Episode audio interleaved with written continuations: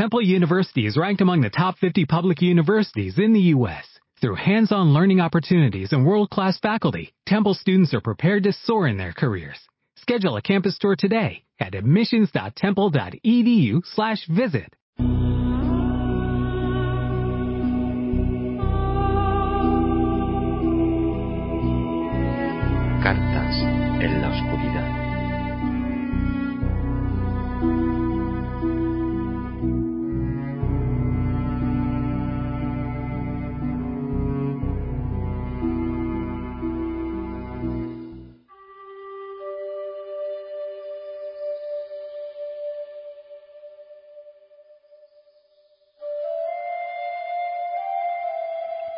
Hola y bienvenidos a Cartas en la Oscuridad.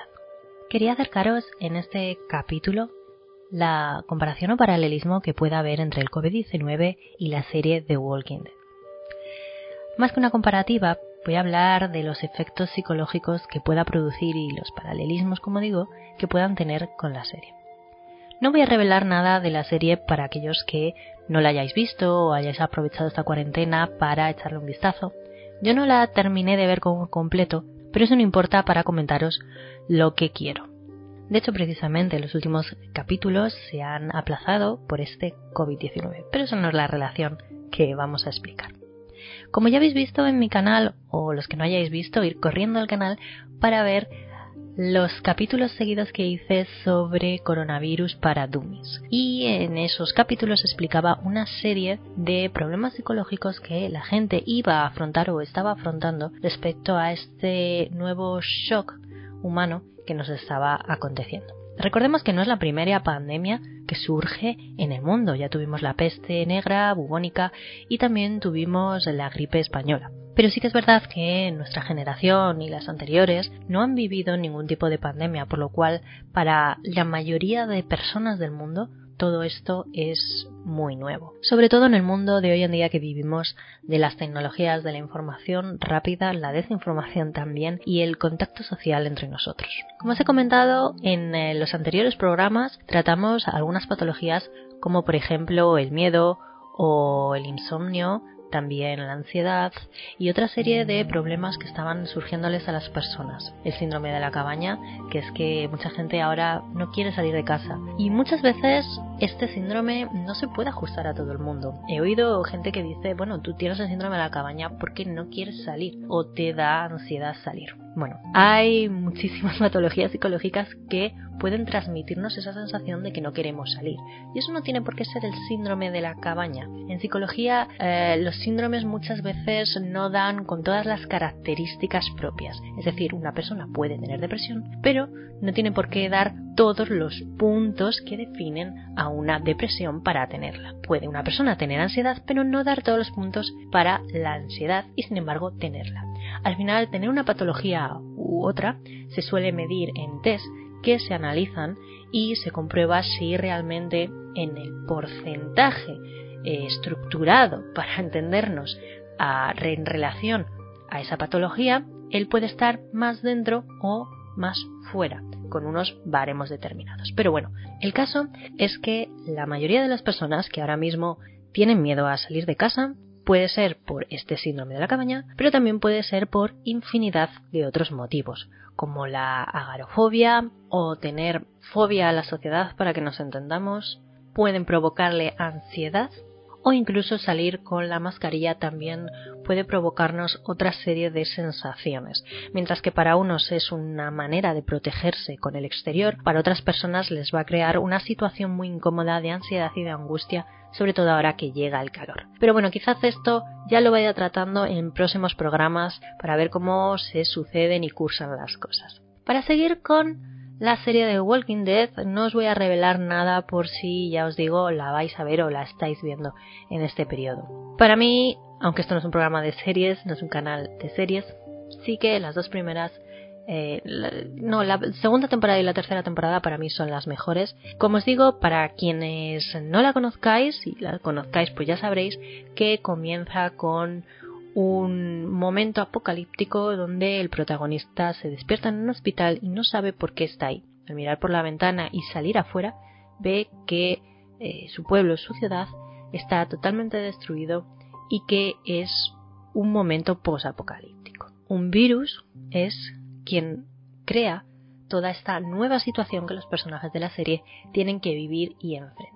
¿Por qué he puesto de ejemplo Walking Dead? Podría haber puesto de ejemplo cualquier otra película, serie o videojuego del género, como por ejemplo The Last of Us o algunas películas, como surgen pues muchas películas de ciencia ficción, de acción, de aventuras, incluso pues eh, películas ufológicas que hablan de la conquista de los extraterrestres o qué pasaría en un mundo utópico imaginario donde sucediese esto. Pues realmente los creadores directores de las películas no se lo han inventado en verdad, esto sigue unos patrones que muchos investigadores, psicólogos, psiquiatras han estudiado durante tiempo qué pasaría una hipótesis real sobre cómo funcionaría el cuerpo humano y cómo funcionaría la psique de las personas si se enfrentase a esta nueva situación. Para muchos de nosotros fue un shock el empezar a tener una nueva normalidad, entre comillas, porque a mí odio esa palabra de nueva normalidad, ¿vale? Me suena a nuevo orden mundial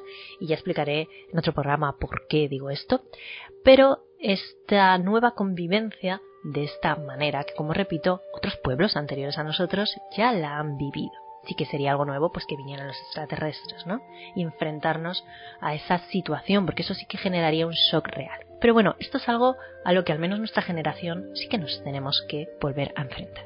Vamos a ir desgranando un poco la serie y a explicar el paralelismo que existe entre una cosa y la otra. Como os he comentado, la serie comienza en un hospital y vamos a hacer paralelismos reales y curiosos también respecto a esta y otras series, películas o libros del mismo género.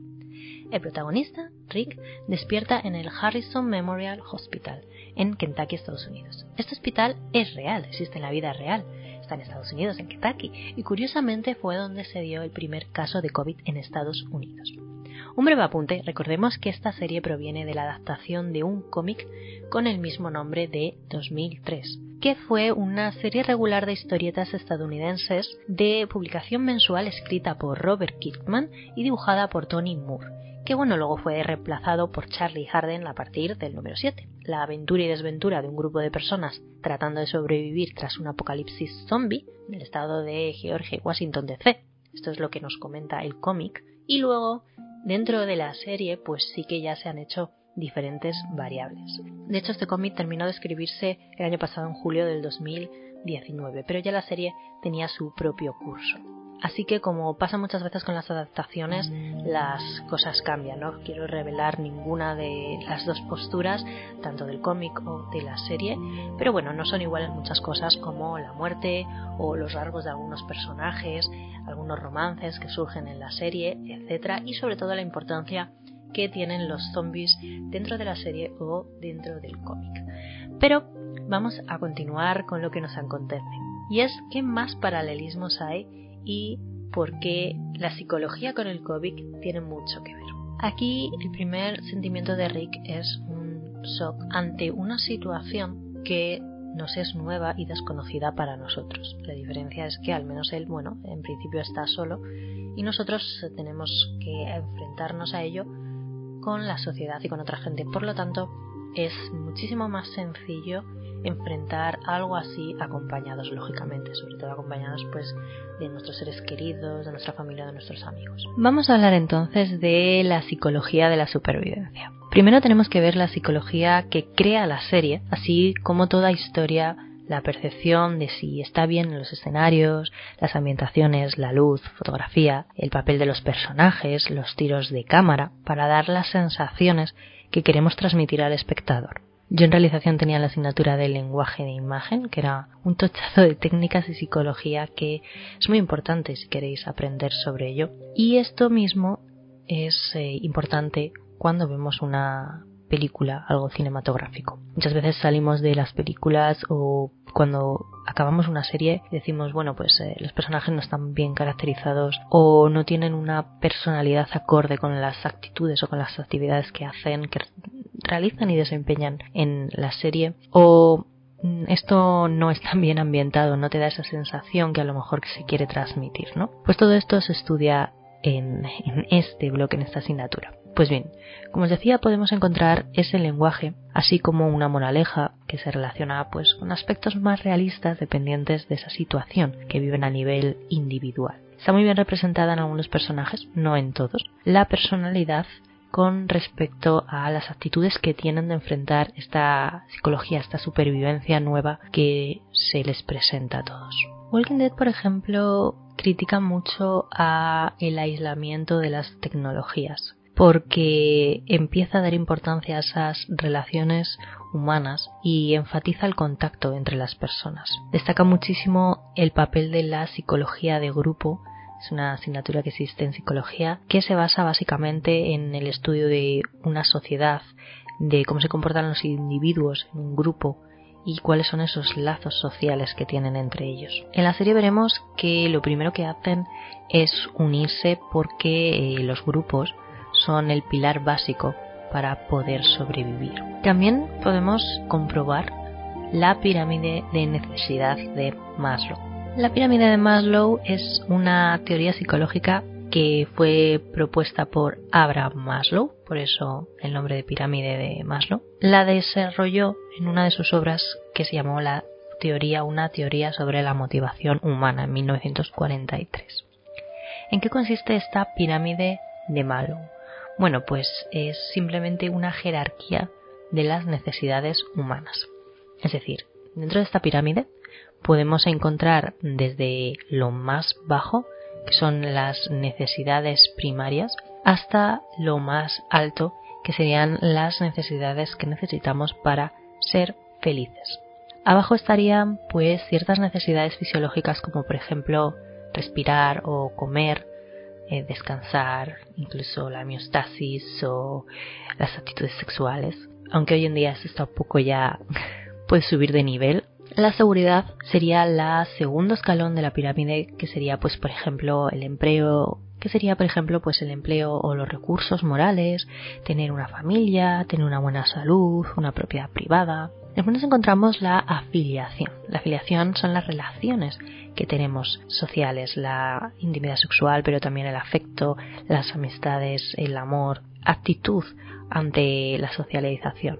Siguiente sería un reconocimiento. Necesitamos tener una confianza, un respeto, un éxito para sentirnos felices y también un autorreconocimiento de nosotros mismos hacia también los demás, que los demás nos reconozcan nuestros valores o nuestras actitudes. Y por último, en la cúspide, en la parte más alta de la pirámide, estaría la autorrealización, que sería la moralidad, la creatividad que tengamos, la falta de prejuicios, la aceptación de hechos, la resolución de problemas, etc. Maslow con esta pirámide lo que intentaba era que consideraba que la autorrealización eh, a un grupo era lo más beneficioso para la felicidad del ser humano. Mientras que tuviéramos todas esas necesidades de la pirámide de Maslow completas o alguna característica de esa pirámide, seríamos felices. Las necesidades fisiológicas nacen con la persona y el resto de las necesidades surgen con el transcurso del tiempo.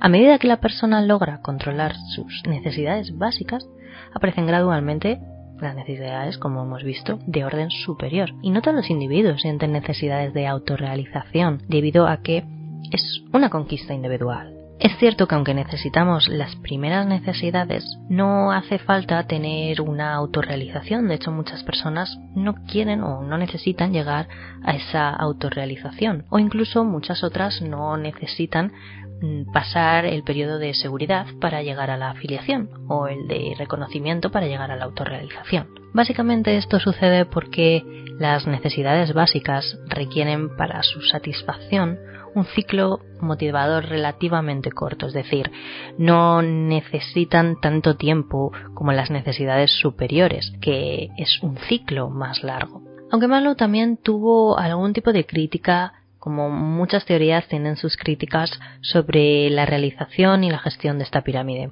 Muchos otros investigadores dirían que esta pirámide no puede mantenerse siempre, ya que las necesidades de la sociedad pueden cambiar, incluso las del individuo, y hoy en día lo estamos viendo. A veces no llegamos a la última, a la cúspide de autorrealización, quizás porque haya gobiernos o mm, sociedades donde no nos están permitiendo a lo mejor destacar de una manera como en antaño antiguamente sí que podíamos autorrealizarnos de esa manera. Incluso muchas otras personas ni siquiera llegan a la etapa de propiedad privada, con lo cual es muy difícil llegar a la cúspide autorrealización. Recordemos que la propiedad privada hemos dicho que es la segundo, el segundo escalón de la pirámide, la seguridad. Con lo cual nos faltarían tres más para llegar a la cúspide. Pero vamos a continuar con la serie de Walking Dead y explicar un poco más cómo es esto de la gestión del grupo y su comportamiento. Una vez que eh, al principio crean el grupo, luego a través de la serie se verá que prefieren a unas personas el individualismo y también tienen su razón de ser que así sea, muchas veces por su forma de ser o por su comportamiento. Entendemos que obviamente eh, lo que nos está sucediendo hoy en día no tiene nada que ver con un apocalipsis zombie, ¿de acuerdo? Pero sí que hay muchos aspectos que son relacionables y se pueden destacar de ambas partes. En la serie también surge una importante característica que también está sucediendo hoy en día en la población y es la ansiedad.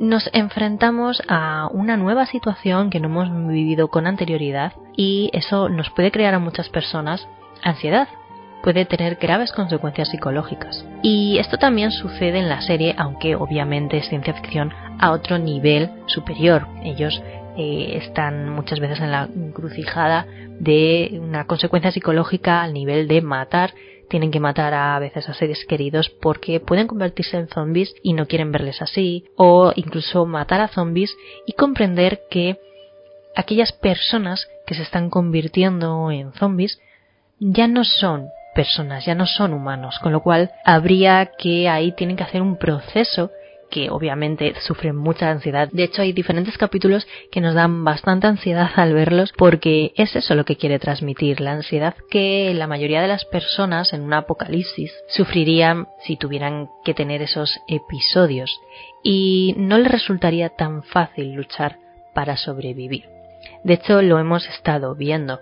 Al principio de esta crisis, mucha gente salía a los supermercados a comprar masivamente, eh, salían y hacían un poco lo que querían sin cuidado y sin medios de protección, cuando todavía hoy en día ya se sabe mucho más y ya, bueno, pues tenemos un, hemos aprendido también unos métodos para poder afrontar esta pandemia, pero en ese momento la gente no sabía muy bien por dónde tirar y lo principal que te viene es el shock, luego la ansiedad, poder sobrevivir, algo que mm, tienes miedo y que no sabes cómo va a surgir. Por suerte no ha sido lógicamente tan drástico como podemos ver en la serie.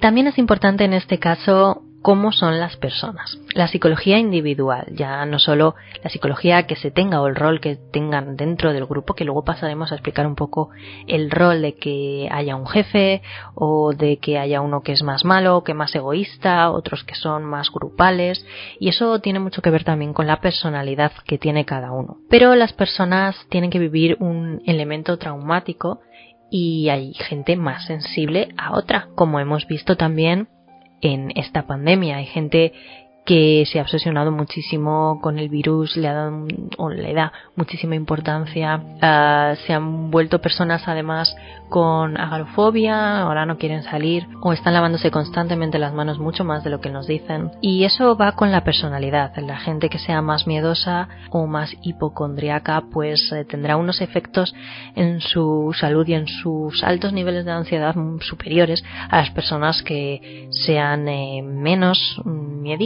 o que tengan más seguridad en ellos mismos o que estén más seguros de que esto va a pasar de una manera más positiva. Está claro que las personas negativas lo van a tomar de otra manera, igual que las personas sociales o no sociales lo han tomado de una manera diferente. Otro punto muy interesante es la empatía. El estrés postraumático es importante porque muchas personas hoy en día han tenido que estar con familiares eh, que han fallecido, han tenido que vivir experiencias traumáticas donde a lo mejor pues sus familiares sí que han salido adelante, pero esto les ha causado alguna secuela o no le ha causado ninguna secuela, están perfectos, pero ese tiempo, ese mal rato es el que se han llevado, ¿no? Con la incertidumbre de saber si sus familiares iban a sobrevivir o no y sobre todo no poder estar a su lado para no poder hacer nada, ¿no? Tener que estar en casa quietos y muchas personas han necesitado eh, estar constantemente activos limpiando la casa, ordenando, tanto personas que tenían a gente en los hospitales enfermas o gente que no lo tenía. Pero es eh, un motivo muy importante, mucha gente me decía que le había dado por limpiar y es normal porque ya no es por aburrimiento que aproveches para limpiarlo o para ordenar la ropa de invierno de verano que no había sacado pero también es el problema que mucha gente eh, ha tomado eso como estoy ordenando pero es que hoy en día vemos que siguen con una actitud compulsiva de ordenar y de limpiarlo todo cuando antes no eran así. Me estoy refiriendo a la gente que antes no lo era. Si siempre ha sido así y ahora más porque eh, tienes más miedo a poder contagiarte o porque estás más desocupada en tus actividades diarias, pues es normal pero no aquellas personas que eh, eran muy desordenadas de repente se han vuelto súper ordenadas, pues es positivo, está muy bien si buscaban eso, pero que sepan también que es por un proceso que han tenido que enfrentar bastante traumático en su cerebro, aunque no haya sido externamente acusado, pero sí que su cerebro ha tenido que hacer un cambio de chip y un proceso que suele ser paulatinamente y en este caso no ha sido así. ¿Esto puede provocarles algún tipo de consecuencia? Pues a la mayoría no, a la mayoría con el día a día si volvemos a la normalidad esto se pasará. Pero si no es así, sí que puede causarles bastantes problemas eh, de insomnio o de ansiedad o altos niveles de cortisol en sangre. Y muchas veces el cortisol, bueno, el cortisol no suele ser bueno para nadie, pero mucha gente que este cortisol le da alergias y se puede manifestar de manera externa en la piel o con dolores de estómago. Es cierto que los humanos somos seres sociales y nuestras neuronas espejo nos proporcionan la empatía. Las neuronas espejo son aquellas neuronas que nos provoca una imitación de lo que vemos. Para los animales, por ejemplo, las neuronas espejo son vitales en el nacimiento. En el caso, por ejemplo, vamos a poner en cualquier caso donde nace pues un cervatillo o un lobo y con esta imitación van aprendiendo. Y aquí es la pregunta, ¿todos nosotros somos empáticos? Bueno, he de deciros que en porcentaje la mayoría de las personas son empáticas. Pero lógicamente hay ciertos grados, como por ejemplo la gente psicópata o con algún otro problema de empatía, que no solo son psicópatas, hay otras alteraciones que nos muestran que sí que hay personas que no lo son. Es cierto que si hacemos un estudio cronológico de la historia vemos que cada vez las personas son menos empáticas y quizás uno de los motivos es que Hoy en día estamos expuestos en las noticias y en Internet y en cualquier medio a situaciones que en otro periodo de tiempo hubiera sido bastante traumático para las personas y hubiesen adquirido cierta repulsión a ver ciertos eh, acontecimientos o ciertas imágenes. Hoy en día estamos comiendo y da igual porque nos ponen cualquier cosa en el telediario de una persona muriendo, un niño llorando pidiendo comida, personas matando animales, da igual. Y eso nos ha hecho un poco insensibles a lo largo del tiempo. Yo creo que esto va peor, por desgracia, porque ser insensibles nos hace acostumbrarnos y perder esa empatía. Y esa empatía es muy importante para vivir en sociedad.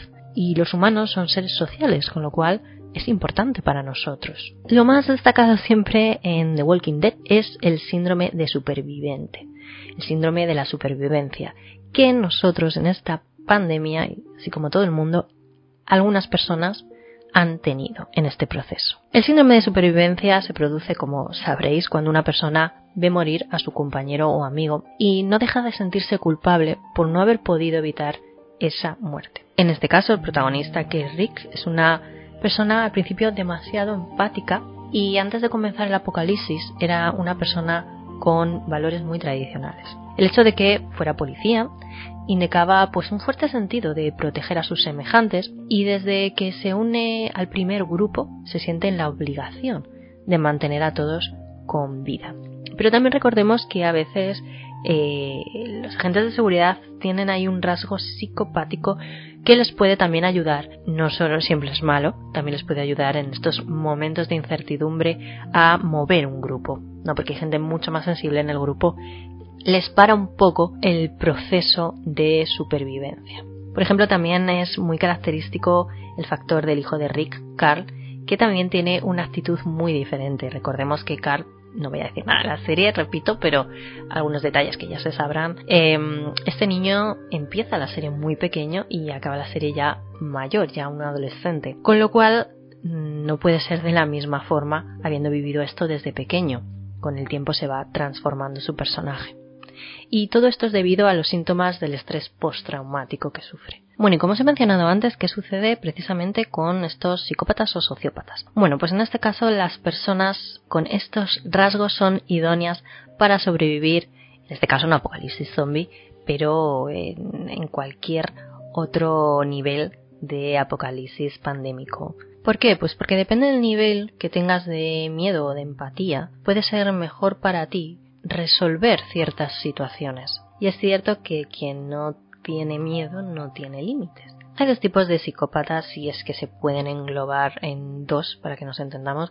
Están los psicópatas desestructurados, que son aquellos que no controlan sus emociones y terminan asesinando o agrediendo a otras personas. Y luego está el sociópata que se diferencia de un psicópata en que su trastorno no es genético, sino es adquirido a través de su experiencia tienen una cosa buena y es que su letalidad y agresividad por una parte les hace sobrevivir fácilmente en situaciones extremas y también amedrentar al resto de personas provocando miedo en ellas. ¿Y por qué digo que esto es bueno, aunque no lo parezca porque tiene unas dotes manipuladoras? Pues es bueno porque ayuda a crear grupos numerosos para llegar a sus objetivos y además son personas fuertes dentro del grupo. En un apocalipsis zombie no valdría una persona que le da miedo todo, que llora todo el día y se queda estancado, porque esto no ayuda. Pero hemos visto, sin embargo, que con la pandemia del COVID, pues sí que nos puede ayudar quedar enclaustrados en nuestra casa, mejor para no contagiarnos. Eso a nivel global. De lo que quiero hablaros sobre todo es ya del proceso que tiene la serie con respecto también podemos compararla en ciertas cosas con esta pandemia. Y es que al principio las cosas parecen que están muy estructuradas, un descontrol controlado, ¿no? Las cosas están descontroladas, pero a la vez se forma un grupo que parece que tiene una sustancia bastante firme y que a partir de ahí se puede ir ampliando con más personas que vayan encontrando y que tienen unas bases o empiezan a tener unas bases claras. Cualquier persona que esté infectada hay que acabar con ella para que no infecte al grupo, porque es malo, obviamente, para el grupo. Los zombies son vitales al principio de la serie, porque son los motivos principales por los que esas personas se están juntando y están tratando de sobrevivir. Están tratando de mm, preguntarse qué ha pasado, de buscar una cura, de buscar a otras personas como ellos para poder hacer grupo, de buscar alimentos para poder sobrevivir y de buscar pues la vivencia, un lugar seguro donde puedan estar al menos un tiempo. Los personajes que se van juntando en este grupo son de personalidades diferentes, pero luego a lo largo de la serie veremos cómo esas personalidades a veces les ayudan y a veces no. Y otras veces si esa personalidad no la transforman o no la cambian, pues puede llevarles a la muerte. Y esto lo vemos claramente en algunos personajes. Por ejemplo, el que al principio tenían que proteger, luego a lo mejor se convierte en el protector, o el que tenía que mandar, luego se convierte en el mandado, o la persona miedosa y misteriosa luego se convierte en la más fuerte psicológicamente y físicamente y hábil. Y cada personaje individualmente tiene su historia y es muy muy muy interesante a nivel psicológico. Pues esto ha pasado exactamente con el coronavirus y es que eh, este proceso se ha ido estipulando y estas estructuras se han ido manejando de tal manera que al principio la gente tenía mucho más miedo yo creo que ahora. La mayoría. Gente que no, que cada vez está a lo mejor más concienciada y con más miedo, pero la mayoría de la gente desechado ese miedo y llega un punto donde prefieren vivir antes que estar preocupados por si mueren o no mueren. Y es el momento en el que la muerte pasa a segundo plano. Y esto mismo también sucede en la serie, cuando lo más importante son los zombies, lo más importante es sobrevivir en el grupo.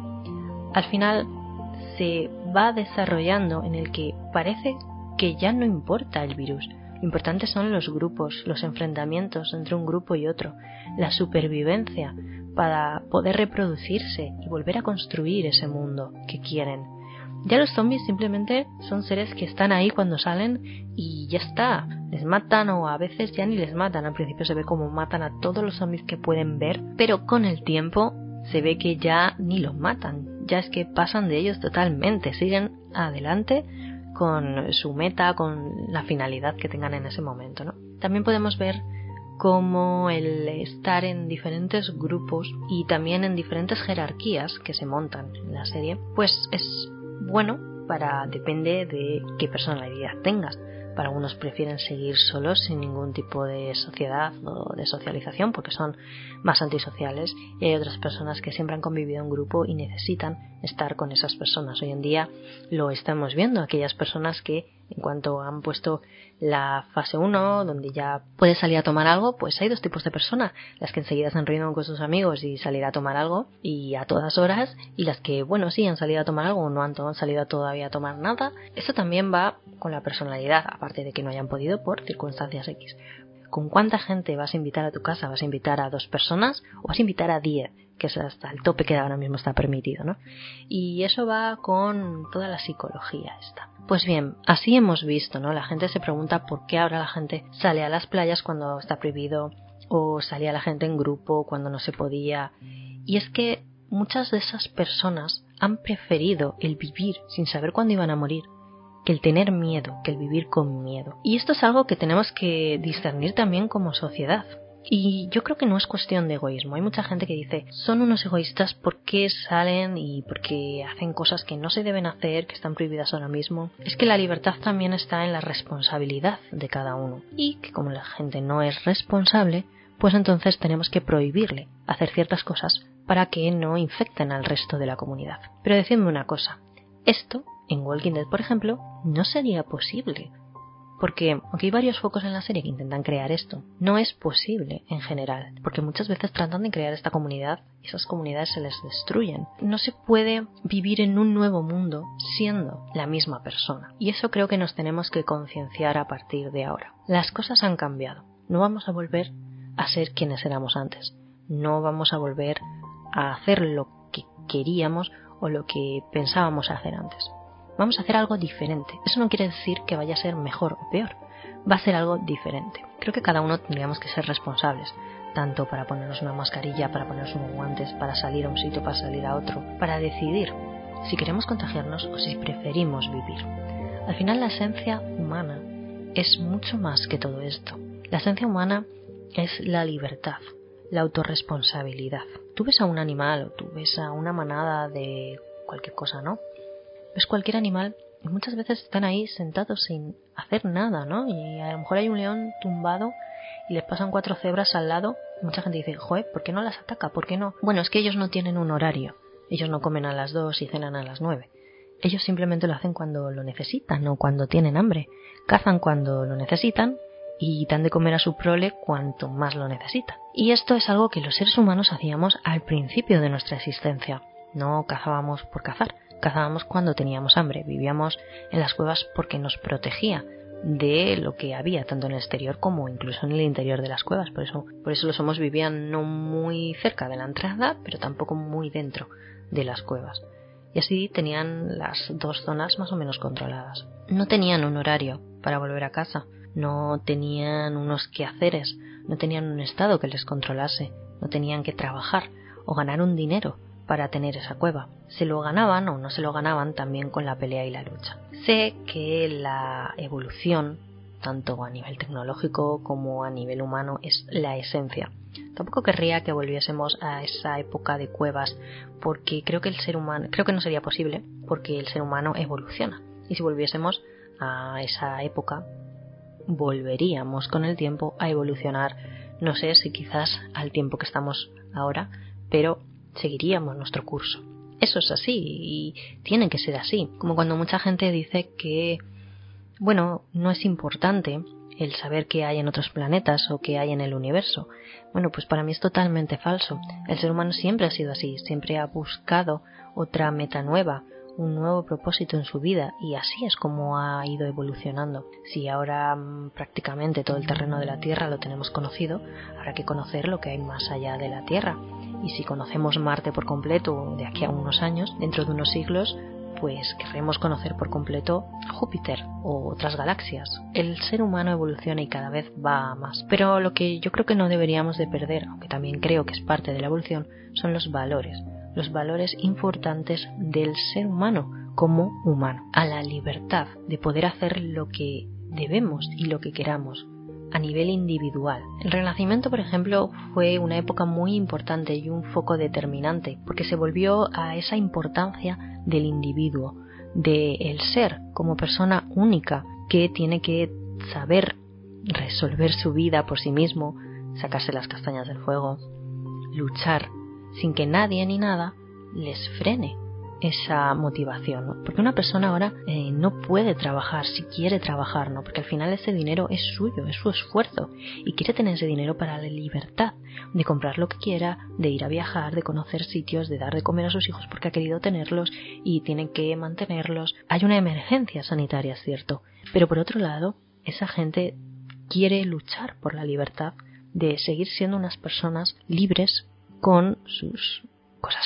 positivas y sus cosas negativas de ser libre, como en todo, pero estar carcelado es muchísimo peor, tiene cosas mucho más negativas. Para terminar ya este programa, lo que estamos viendo es, igual que en la serie, esa evolución, donde ya parece que no tenemos tanto miedo al virus, ellos ya no tenían tanto miedo a los zombies y lo más importante era el individualismo, el cómo volver a gestionar el mundo, cómo volver a ser quienes eran antes pero en un mundo diferente, a conservar la esencia humana. Y nosotros creo que tenemos que hacer lo mismo. Es un virus que se va a quedar con nosotros y lo que tenemos que hacer es luchar por nuestra libertad. Si algunos de vosotros tenéis miedo al virus, os diré que cuanto antes os acostumbréis a esta nueva vida, he visto muchas reglas absurdas y mucho control para llegar a ese fin, a controlar lo que es a nivel mundial parece que a las personas. Y lo que tenemos que hacer es, cuanto antes, centrarnos en que sí hay una nueva, hay una nueva posición humana que nos ha hecho cambiar ciertos rituales monótonos que teníamos. Y es ahora cuando tenemos que pensar, ¿esos rituales nos hacían libres o no? Vamos a luchar porque no sea así. Vamos a luchar por la libertad. Ahora voy a tener que tomar estas otras medidas. Voy a tener más control todavía social del que ya tenía antes de todo esto. ¿Lo teníamos realmente? Que cada uno de vosotros piense si lo tenía. Si antes de todo esto vivía una vida feliz. Si tenía el trabajo que quería. Si tenía la casa que quería. Si ganaba el dinero que quisiera. Si tenía a la mujer o los hijos que quería. O los amigos. Los familiares. Que lo piense realmente. Porque ahora va a ser peor. Va a ser mucho peor que esa vida que tenía antes. Con lo cual, o se acepta o se reacciona por luchar por la libertad de ahora y también luchar por la libertad que no te planteaste antes de todo esto. Hay que hacer caso a lo que nos digan para la seguridad del prójimo, pero hay también que investigar la importancia del virus y la importancia que tiene ya no a nivel de salud, sino también a nivel social. Por eso mucha gente dice que si se es egoísta, por ya no dar tan importancia al virus y preferir tu libertad y ya no tener miedo. Bueno, es que muchas personas prefieren no tener miedo a ser contagiadas. Muchas personas necesitan sentirse libres para ser felices. Prefieren ser felices con el coronavirus que no serlo en casa pensarlo. Nos vemos en el próximo programa hablando de otros temas también polémicos. Hasta pronto.